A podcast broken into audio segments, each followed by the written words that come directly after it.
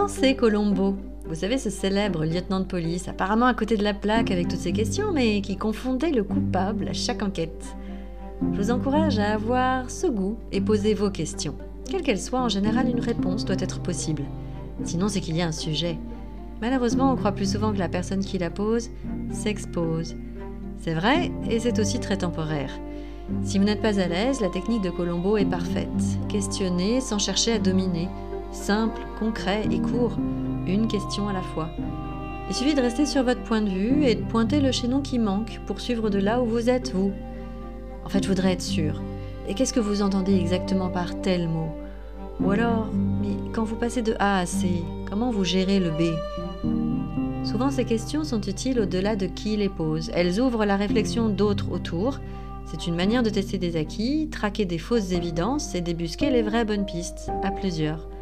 Alors souvenez-vous du proverbe. Celui qui pose une question risque d'avoir l'air bête 5 minutes. Celui qui n'en pose pas risque de l'être toute sa vie.